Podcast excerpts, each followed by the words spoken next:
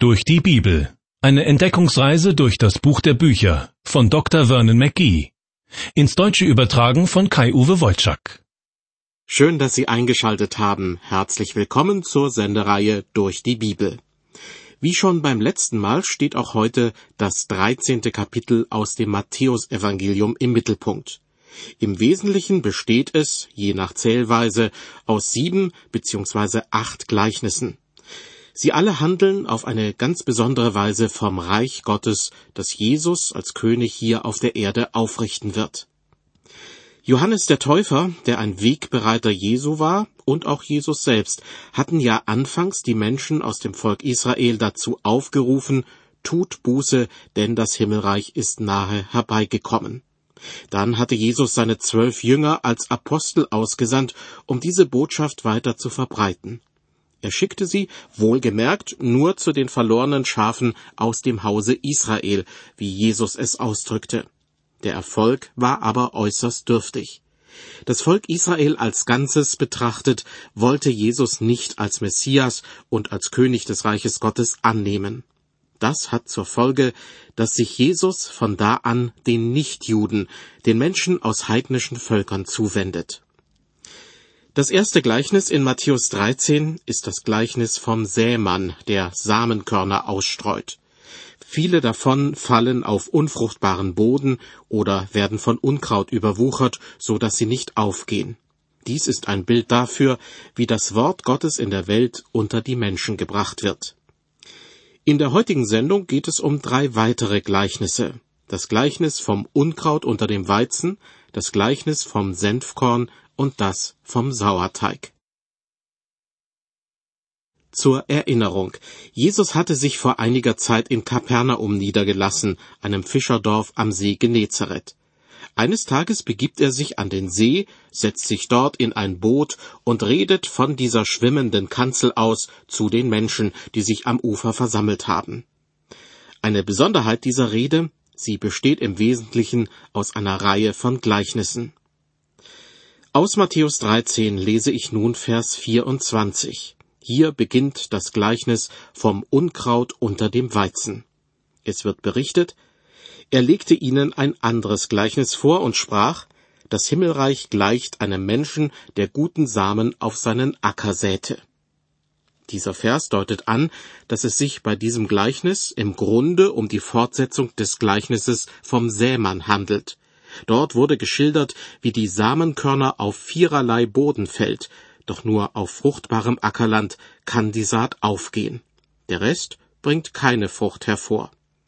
Entsprechend verhält es sich mit dem Wort Gottes, das unter die Menschen ausgestreut wird.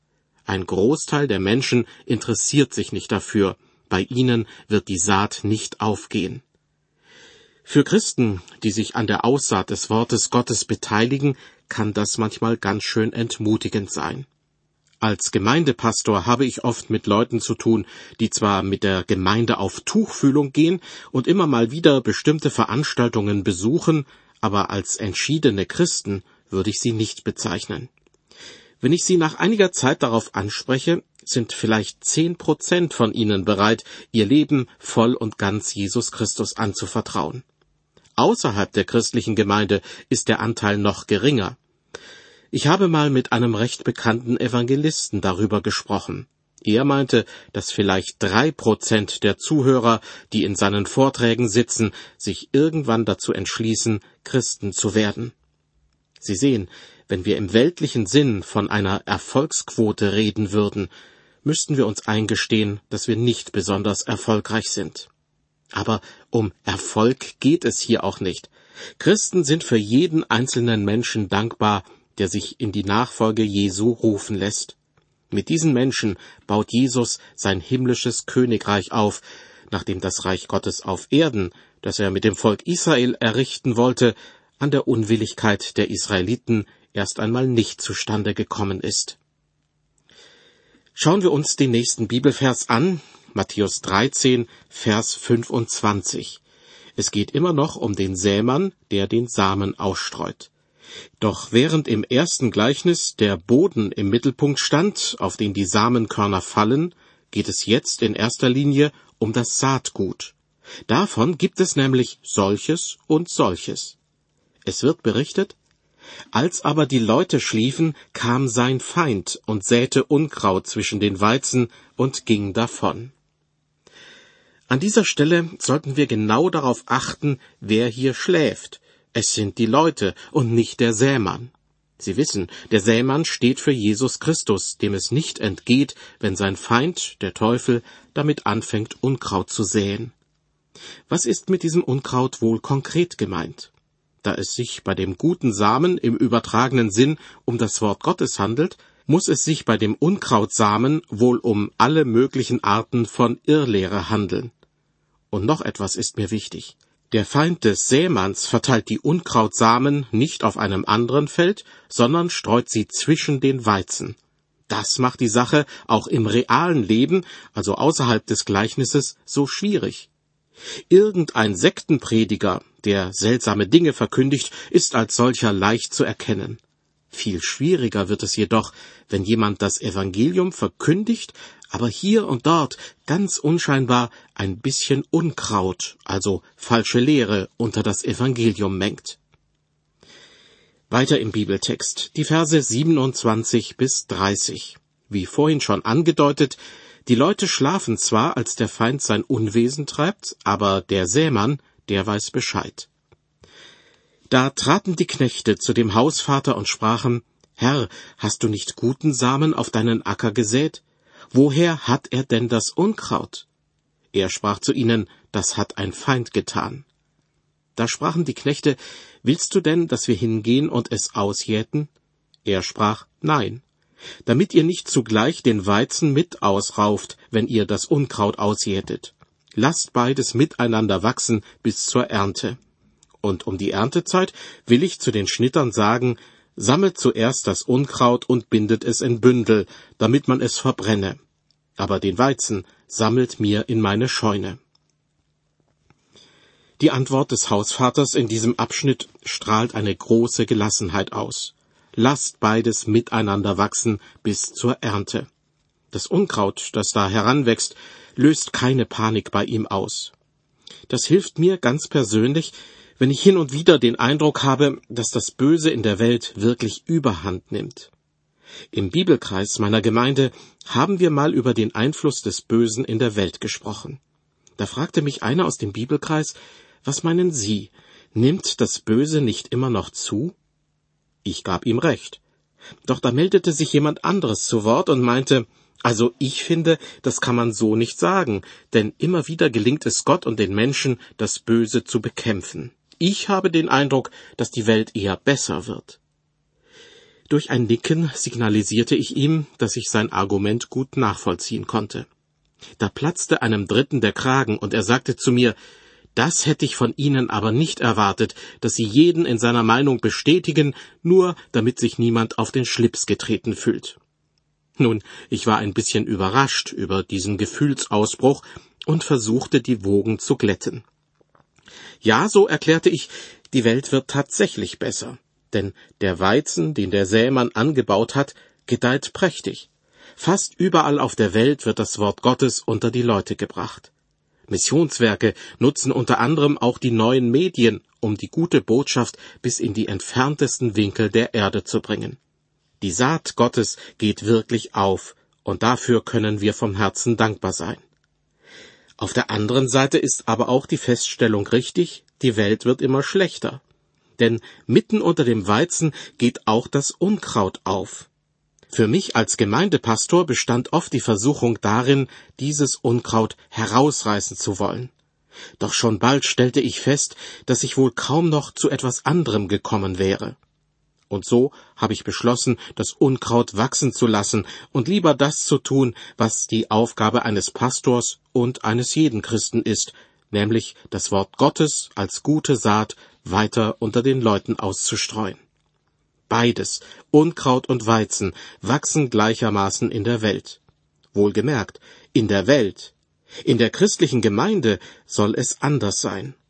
Und wenn Sie eine Nachfolgerin oder ein Nachfolger Christi sind, dann lassen Sie sich nicht davon irritieren, dass Gott den Weizen, um im Bilde zu bleiben, gemeinsam mit dem Unkraut aufwachsen lässt. Wenn die Erntezeit kommt, wird beides sorgfältig voneinander getrennt.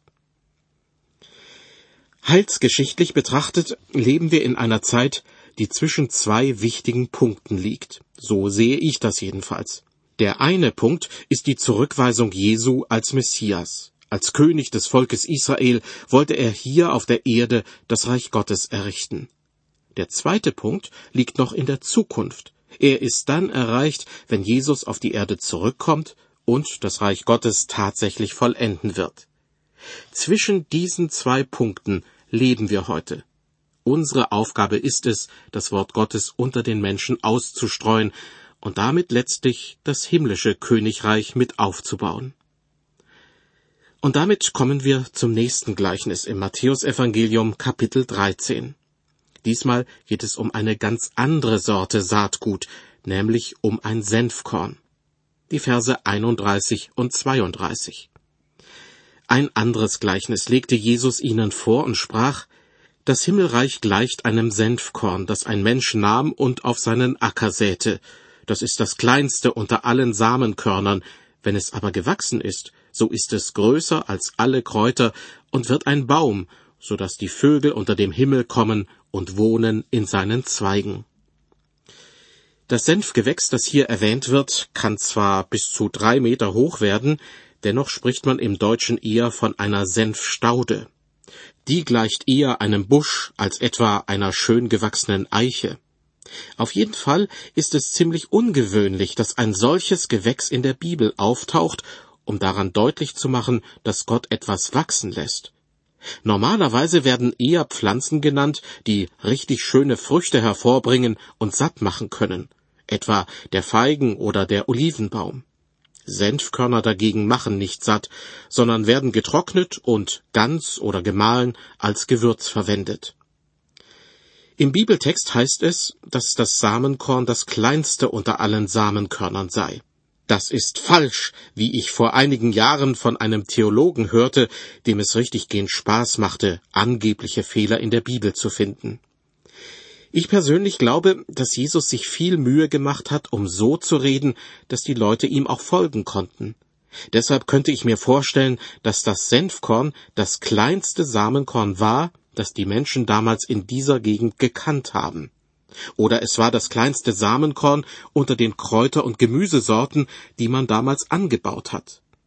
Wie es auch sei, das Senfkorn ist auf jeden Fall ziemlich winzig. Und das Besondere daran, Vers 32, wenn es aber gewachsen ist, so ist es größer als alle Kräuter und wird ein Baum, so dass die Vögel unter dem Himmel kommen und wohnen in seinen Zweigen. Was wird denn hier nun mit einem Senfkorn verglichen? Das Himmelreich gleicht einem Senfkorn, heißt es im Bibeltext. Damit kann das Reich Gottes gemeint sein, das Jesus bei seinem ersten Kommen hier auf der Erde aufrichten wollte, was aber gescheitert ist, weil er vom Volk Israel als Messias und König dieses Reiches zurückgewiesen wurde.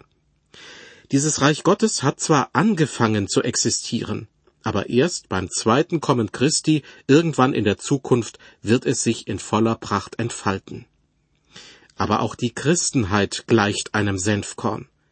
Wenn man sich eine Statistik zur Religionszugehörigkeit anschaut, so steht das Christentum zwar ganz oben an der Spitze, aber nur ein Bruchteil dieser Menschen, die sich als Christen bezeichnen, sind auch wirklich Nachfolger Jesu Christi.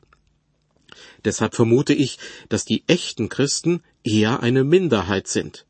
Und erst recht waren sie eine Minderheit, als Jesus vor rund 2000 Jahren das Gleichnis vom Senfkorn erzählte. Seine Botschaft lautete also, aus diesen kleinen Anfängen kann etwas ganz Großes werden. Sorgen machen mir allerdings die Vögel, von denen es heißt, dass sie in den Zweigen des Senfbaums bzw. der Senfstaude wohnen. Im ersten Gleichnis von Kapitel 13, dem Gleichnis vom Sämann, symbolisieren die Vögel den Teufel. Sie holen sich ausgestreute Samenkörner vom Weg und fressen sie auf. Demnach könnten die Vögel in der Senfstaude etwas symbolisieren, was wir tagtäglich erleben. Auch in der christlichen Gemeinde gibt es Neid und Streit, und der Teufel versucht an Einfluss zu gewinnen. Ich komme jetzt zu Vers 33 und damit zum Gleichnis vom Sauerteig. Obwohl es nur einen einzigen Vers umfasst, scheint es mir von großer Bedeutung zu sein. In Vers 33 wird berichtet, ein anderes Gleichnis sagte er ihnen. Das Himmelreich gleicht einem Sauerteig, den eine Frau nahm und unter einen halben Zentner Mehl mengte, bis es ganz durchsäuert war. Obwohl dieser Satz nicht kompliziert erscheint, birgt er doch ein paar Stolpersteine. Wenn man hört, das Himmelreich gleicht einem Sauerteig, dann könnte man meinen, der Sauerteig ist mit dem Himmelreich gleichzusetzen oder mit dem Evangelium. Doch wann immer sonst der Begriff Sauerteig oder Gesäuertes in der Bibel auftaucht, ist damit etwas Negatives gemeint. Mehr als 70 Mal im Alten und mehr als 20 Mal im Neuen Testament. Zur Zeit des Alten Testaments war es zum Beispiel verboten, Backwaren, die als Opfer dargebracht wurden, mit Sauerteig herzustellen. Im Neuen Testament warnt Jesus, seht zu und hütet euch vor dem Sauerteig der Pharisäer und Sadduzäer. Und Paulus redet bildhaft vom Sauerteig der Bosheit und Schlechtigkeit. Das alles spricht dagegen, dass der Sauerteig in Matthäus 13 plötzlich etwas Positives bedeuten könnte. Warum aber heißt es dann in Vers 33, das Himmelreich gleicht einem Sauerteig? Ich glaube, dass man den kompletten Satz in zwei Sinneinheiten aufteilen muss. Am Anfang steht dann, das Himmelreich gleicht, und dann folgt in der zweiten Sinneinheit alles das, was die Frau fürs Brotbacken zusammenmengt. Sinngemäß würde ich ganz einfach sagen, das Himmelreich gleicht der Zubereitung eines Brotteigs. Schauen wir uns diesen Brotteig ein bisschen genauer an. Ich behaupte, dass der halbe Zentner Mehl für das Reich Gottes steht und nicht der Sauerteig. Wissen Sie warum? Weil das Mehl aus dem Getreide gemacht wurde, von dem bereits im zweiten Gleichnis die Rede war. Und das Getreide wiederum ist aus den Samenkörnern entstanden, die im ersten Gleichnis erwähnt wurden. Aus meiner Sicht hängen also diese drei Gleichnisse zusammen. Das Mehl steht, wie am Anfang die Samenkörner, für das Wort Gottes. Was geschieht nun? Die Frau vermengt eine große Menge Mehl mit einer kleinen Menge Sauerteig, und dennoch wird der ganze Teig durchsäuert. Das heißt, das Wort Gottes, die Botschaft der Bibel, wird verunreinigt. Das geschieht tatsächlich in vielerlei Hinsicht. Oberflächlich betrachtet wird die Bibel von vielen Menschen verehrt, sie wird als das wichtigste Buch der Menschheit bezeichnet. Selbst verschiedene Sekten halten große Stücke auf die Bibel aber als unantastbares Wort Gottes wird sie von ihnen nicht ernst genommen. Selbst manche Theologen sind äußerst talentiert, wenn es darum geht, das Wort Gottes, die Bibel, mit Sauerteig zu verderben. Was hat es eigentlich mit dem Sauerteig beim Brotbacken auf sich? Sauerteig ist eine Portion Teig, die durch Milchsäurebakterien und verschiedene Hefen in Gärung gehalten wird. Bei der Zubereitung eines Brotteiges wird dann einfach ein bisschen von dem Sauerteig hinzugefügt. Durch die Gärung entsteht Kohlendioxid, das im Brotteig aufsteigt und ihn locker macht und ihn aufgehen lässt. Außerdem entsteht das typische Sauerteigaroma, das von vielen Leuten sehr geschätzt wird. Nichts gegen ein leckeres Sauerteigbrot, aber gerade diese appetitanregende Wirkung spielt eben auch eine Rolle, wenn das Wort Gottes im übertragenen Sinn durch Sauerteig verunreinigt wurde. Manche Leute mögen es einfach, wenn sie nicht nur das nüchterne Wort Gottes serviert bekommen, sondern einen gewissen Gaumenkitzel spüren können. Erst wenn ihnen die Bibel mit Gerüchten, Halbwahrheiten oder Verschwörungstheorien serviert wird, sind sie zufrieden. Doch letztlich führt eine falsche Lehre in der christlichen Gemeinde zum Abfall vom Glauben.